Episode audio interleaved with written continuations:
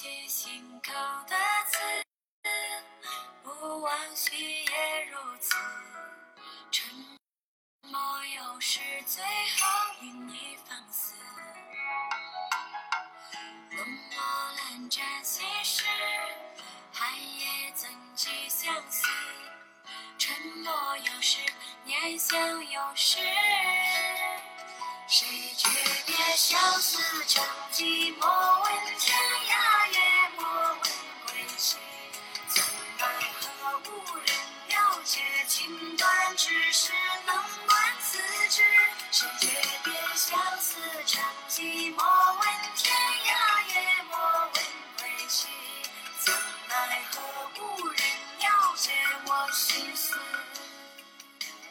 嗨，各位好，欢迎大家来到我的直播间，我是英伦伦。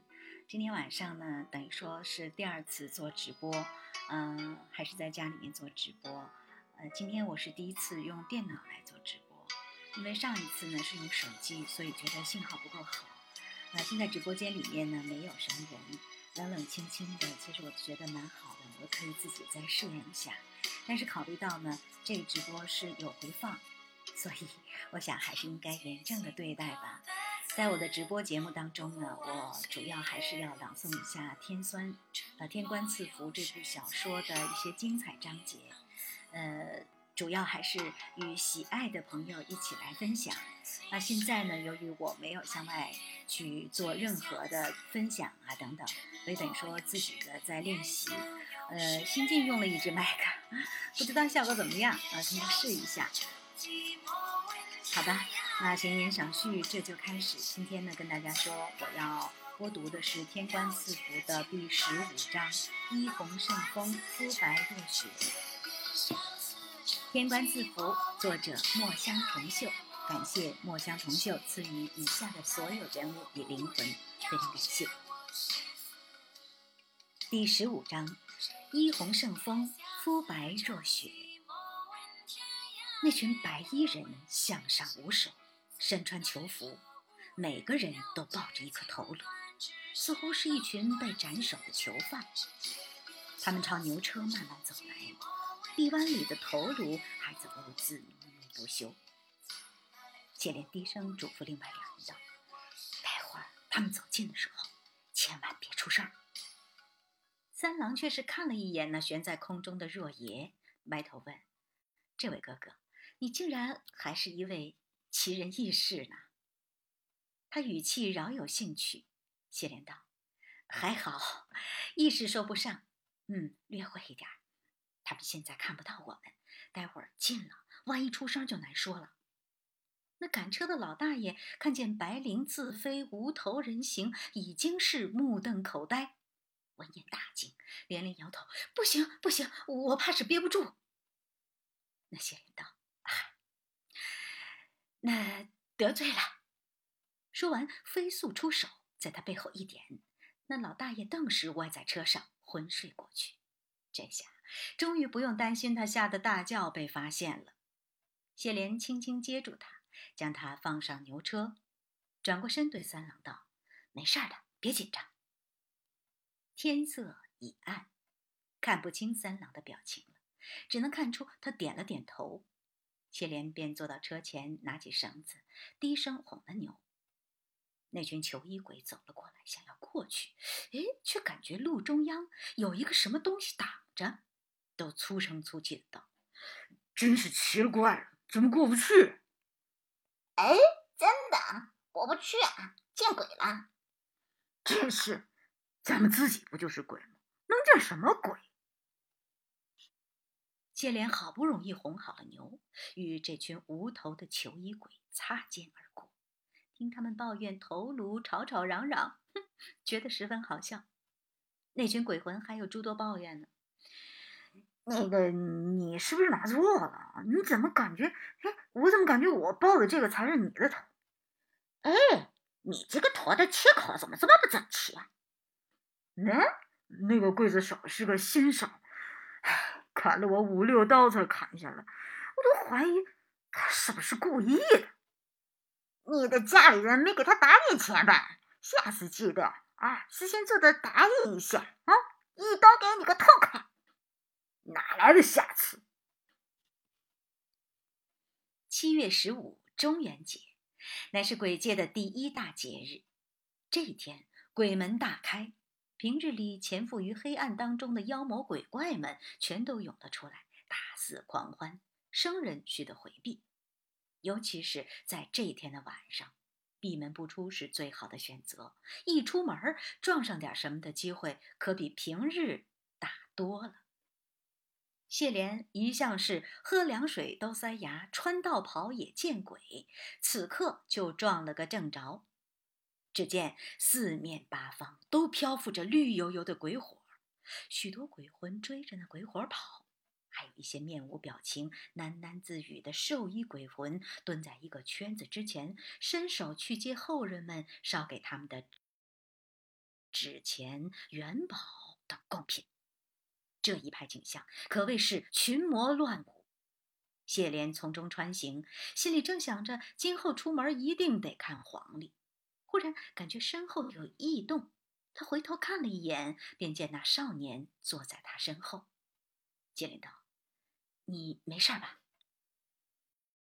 三郎一手支着他的下颌，一手道，一边道：“有事儿啊，我害怕。”啊，虽说当真是完全听不出他声音里有半分害怕的感觉，谢莲还是安慰道：“不用害怕，你在我身后，不会有东西伤得到你的。”那少年笑笑，不说话。谢莲忽然发现，他竟是在盯着自己看。须臾，终于反应过来，这少年盯的是他景象之间的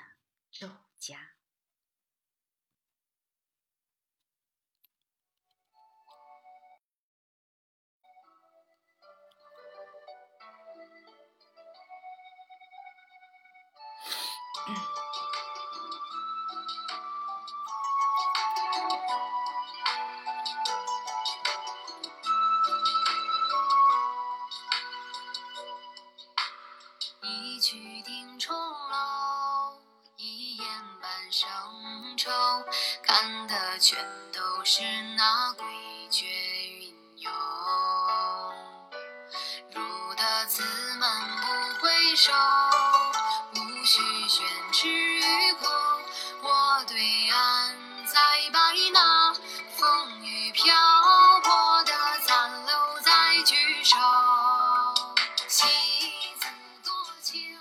各位朋友，大家好！现在大家听到的是英伦伦在喜马拉雅上的直播。这次直播呢，也等于说是一种试验吧。呃，因为我在喜马拉雅这是第二次直播，呃，前面那一次直播呢是用手机来进行的，所以在进行的过程当中发现音质不是很好。当时呢，也是就读的《天官赐福》的其中的两章，也是我非常喜欢的一个作者，呃，墨香铜臭他的作品。那我非常喜欢他的《魔道祖师》，也曾经练习过好一段时间。那么作为作为个人学习之用呢，与大家共同来分享。那接下来我也要给大家继续播读的是他的《天官赐福》这部作品的其中两章。今天呢，我们想用一个小时左右的时间给大家分享这两章。那我呢，在喜马拉雅的账号呢是英伦伦，应该的英，伦敦的伦。那希望大家能够关注我，并且订阅我的这个呃各种专辑。那么在各个专辑当中呢，我特别向大家推荐的是《夜雨》这个专辑。这个是以往呢我在电台主持节目，呃自己创作的一些散文的一些集合。最近大概有三五天的时间吧，我集中把这一些散文整理了出来。有的呢是呃后期再进行录制，有的呢是直接把原来曾经读的录音就放在了我的这个夜语这个专辑当中。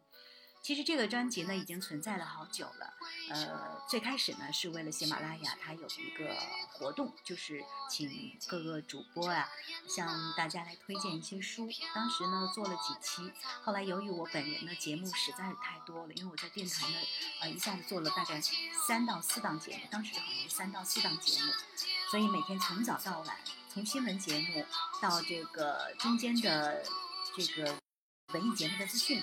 然后再到，呃，我自己的流浪音乐节目，然后晚上呢还有在新闻台直播的一个呃新闻评论类的节目，所以说一天啊把自己忙得够呛，所以就只做了大概几期，后来又做了一些修改，最后留着呢也不算很多，其中有那么几篇作品吧。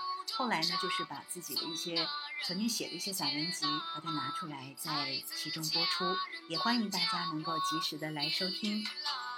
作为以往，呃，不是算是成绩吧，算是以往的一个总结。那么在今后的一段时间当中呢，我可能要在喜马拉雅做大量的直播了，在此也向各位表示感谢。我呢，最近这段时间因为比较忙，没有那么多的时间去，呃，在。在直播上下更多的功夫，所以就是在晚上这个直播的时段，就是为大家朗读的是天官赐福的这几章，然后呢，还有其他的一些文学作品，就是喜欢的吧，与大家来共同分享。因为毕竟在喜马拉雅的直播呢，还是属于比较轻松的那种，那不像在电台做直播，差一点点也不行。那在这里面，我觉得就很轻松，很愉悦。如果大家喜欢的话，和我一起来听听歌，一起来听一听这些精彩的文字。今天呢，我们说读的是第十五章。好的，马上就来了。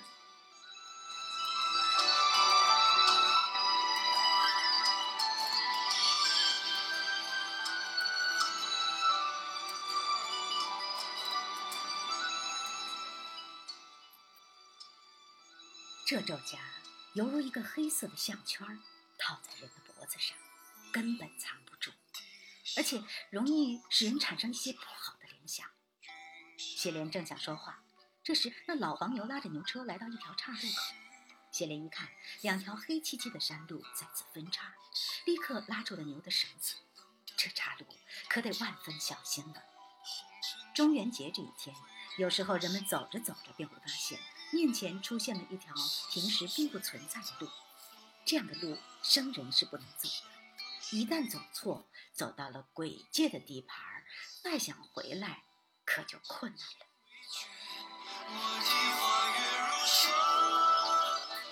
谢莲初来乍到，分不清这两条山路该走哪条。想起方才在镇上，除了收了一大包破烂儿，还买了些杂物，其中就有铅筒，心道：“我来算上一卦。”于是又从包袱里拿出铅筒，拿在手里哗啦啦地摇着。边摇边对三郎解释道：“第一根左，第二根右，哪条路签好，咱们就走哪条。”用了一点法力，默念三遍，桶里掉出两根签。他拿起一看，沉默了。下下签，大凶。两根签都是下下签，也就是说，两条路都是大凶，岂不是走哪条路都是死？谢莲无奈对千童道。统兄啊，统兄，今日你我初次相见，何至于如此绝情？再来一次，给我一点面子吧。于是他改为双手执筒，又是轻摇，再摇出两根，拿起来一看，依然全都是下下签，大凶。谢莲决定不再浪费法力。这时三郎突然道：“我来试试。”反正是不是都没差，谢莲便把铅筒递给了他。三郎单手接过，随意摇了摇，掉出两只，拿起来看都不看的递给他。谢莲接过来一看，呵呵，竟然两只都是上上签。谢莲略是惊奇，因为摔到他这个地步，似乎经常连旁人的手气也被他带摔了。不知是不是真的如此，但是以往常常被人这么抱怨。而这上面竟是分毫不受他的影响，直接摇出了两个上上签出来。他由衷的赞叹道：“朋友，你的运气很不错呀。”三郎把签筒随后一扔，笑道：“是吗？我也觉得我运气不错，一向如此。”闻言，谢莲揉了揉眉心，心道：“人和人之间的差距，哎。”果然是犹如天堑呐！三郎又道：“怎么走？眼下这个情况，只能走，不能留。”接连原本就打算乱选一条了，道：“既然两只都是上上签，那就随便走吧。”当下扯了几下绳子，牛车车轮又缓缓的滚动起来。谢莲本来紧绷着神经，做好了应对各种突发状况的准备，谁知竟是真的一路顺利。不多时，牛车便慢腾腾地爬出了森林，来到了坦荡的山路上。竟是让他选对了路。蒲记村便在山坡下了，一簇一簇的灯火，温暖明亮。夜风拂过，谢莲回头，看那三郎似乎心情甚好的又躺了回去，正枕着自己的双手眺望那轮明月。那少年的眉眼在淡淡的月光之下，不似真人。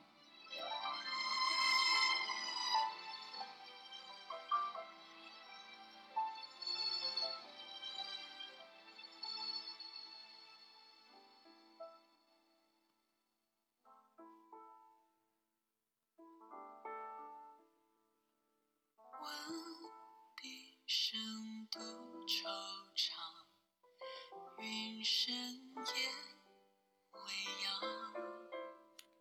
是与非都过往，醒来了怎能当梦一场？红尘中未遇的事，如何去了？潇潇雪热刀锋凉，山高水远。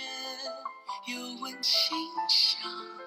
深情未绝，我的花月如霜。煮一壶生死悲欢，情少年郎。明月依旧，何来怅惘？不如潇潇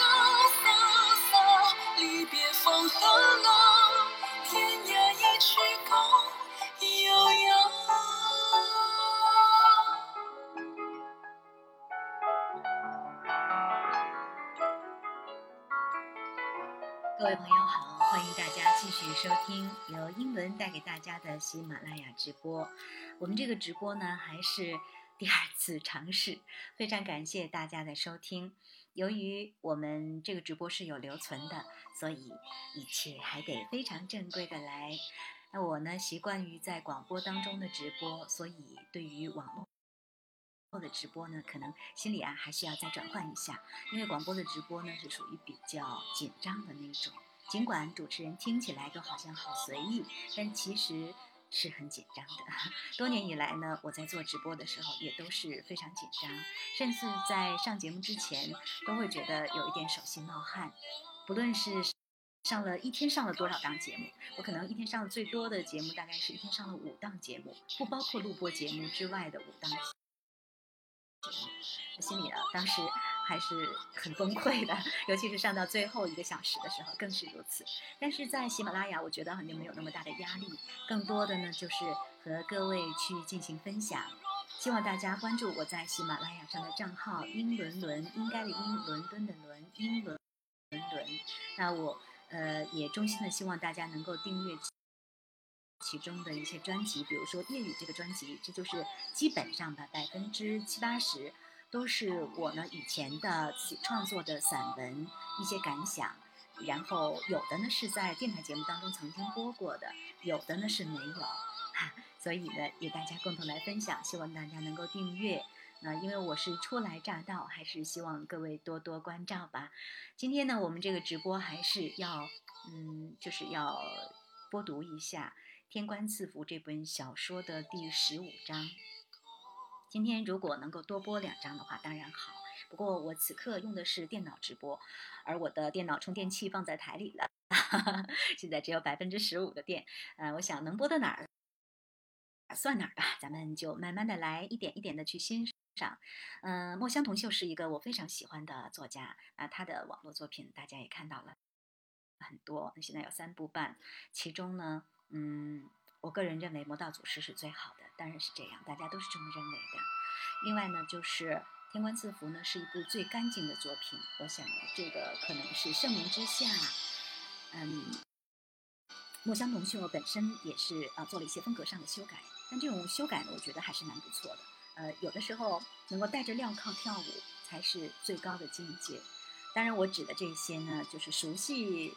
呃，就是天官赐福或墨香铜臭的人，可能会知道我所指的是什么。我本人呢，嗯、觉得这种形式未尝不可，也蛮好的。后来呢，其实他后边有一个作品也蛮好，就是川书的那个作品，呃，人渣反派的这个这这一部书。但是那部书作为女生来说，我没有办法来播，所以非常遗憾。嗯、很喜欢天官赐福吧。综合来看，那么就把它作为一种礼物来献给大家，共同的来分享。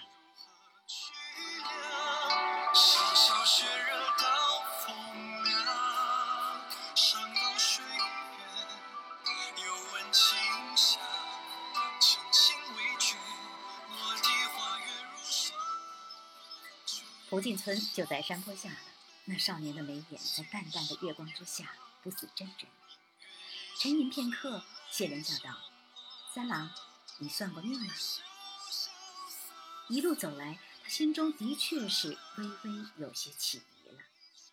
博闻强志，见多识广，倒也罢了，但夜行于群鬼之中时，这少年未免有些过于镇定自若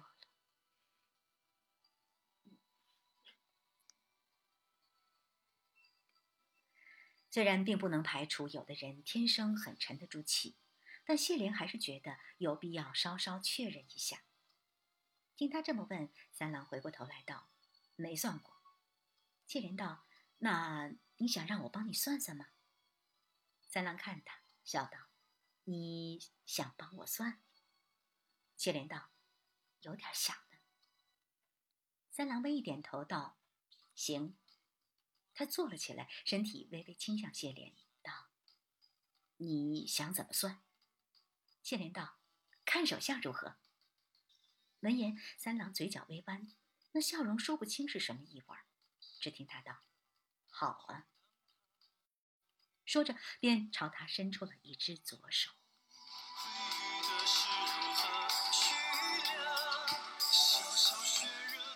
这只左手手指修长，指节分明，十分好看，并且绝不是那种柔弱的好看，而是尽力暗蓄其中。谁也不会想被这样一只手扼住咽喉。雪莲记着方才三罗三郎触碰到他时微变的神色，特意留意要避开他的肢体接触，不去直接碰他的手，而是低头细细的查看。月光洁白，说暗似乎不暗，说亮又似乎不亮。谢莲看了一阵，牛车还在山路上缓缓的爬行，车轮和木轴嘎吱作响。三郎道：“如何？”少卿，谢莲缓缓道：“你的命很好。”三郎道：“哦，怎么个好法？”谢莲抬起头，问声道：“你性情坚韧，极为执着，虽遭遇坎坷，但贵在永远坚守本心，往往逢凶化吉，遇难成祥，此树福泽绵长。朋友，你的未来必然繁花似锦，月满光明。”以上几句全部都是 现场瞎编、胡说八道。谢莲根本就不会给人看手相。他从前被贬，有一段时间极为后悔，说从前在黄极观为何不跟国师们学看手相和面相？如果学了的话，后来在人间讨生活的时候，也不用总是吹吹吹打打、街头卖艺，或者胸口碎大石了。而他之所以要看，也并不是要看这少年的命运如何，而是要看这少年到底有没有掌纹和指纹。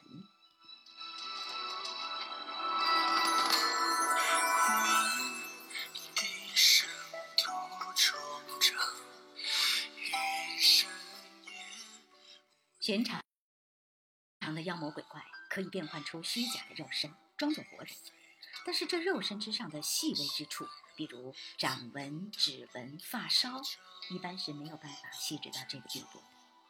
而这少年身上非但没有任何法力波动，察觉不出端倪，掌纹也十分清晰。若当真是妖魔鬼怪乔装的，那就只有胸以上的那一档才能做到如此滴水不漏的完美伪装。可是到了那种身份级别的鬼王，又如何会跟他来到一个小山村里，坐一路的牛车打发时间呢？正如天界的神官们，个个都是日理万机、脚不沾地一般，他们也是很忙的。他硬着头皮编了几句，终于编不下去。三郎一直目不转睛地盯着他，就一边听他装作很有底气的样子胡说八道，一边低低地发笑，笑得十分耐人寻味。道：“还有吗？嗯？”谢良想，不会还要编吧？道：“嗯，你还想算什么？”三郎道：“既是算命，难道不都是算？”姻缘吗？谢莲轻咳一声，肃然道：“ 我学艺不精，不太会算姻缘。不过想来你应该不用愁这个。”三郎挑起一边眉道：“为什么你觉得我不用愁这个？”谢莲道：“必然会有许多姑娘家喜欢你吧。”三郎道：“那你又为什么觉得必然会有许多姑娘家喜欢我呢？”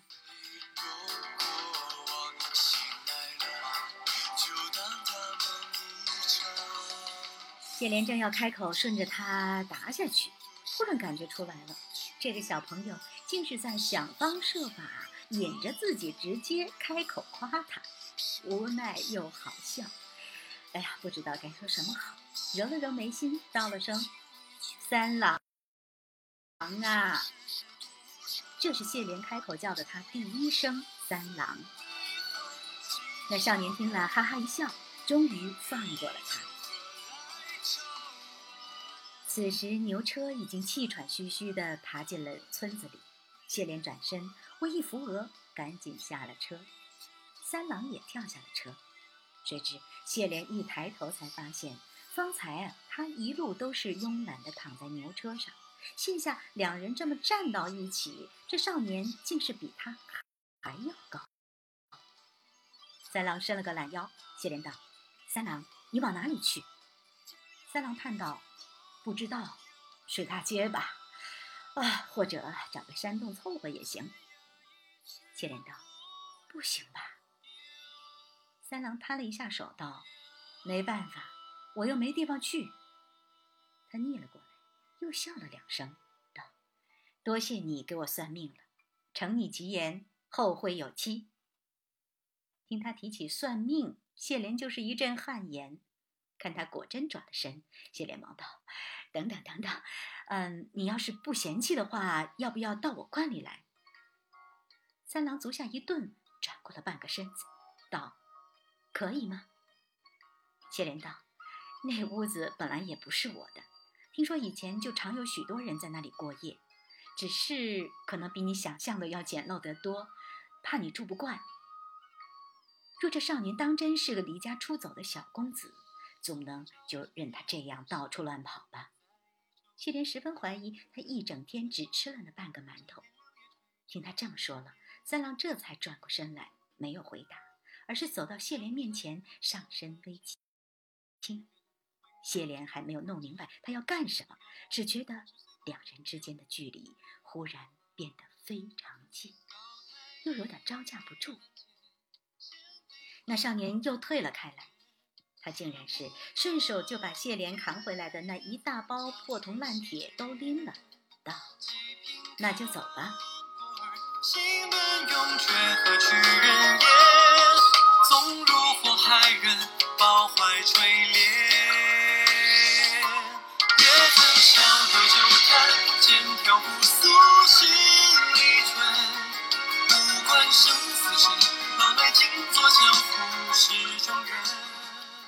好，各位朋友，今天呢，我们这个直播的第一段到这里就该结束了，因为我的电脑只剩下百分之十一的电了，后面情况如何还不知道。呃，我接下来呢会换我的手机来进行直播，等于说两下呢去配合一下，看看到底哪一种效果会比较好的。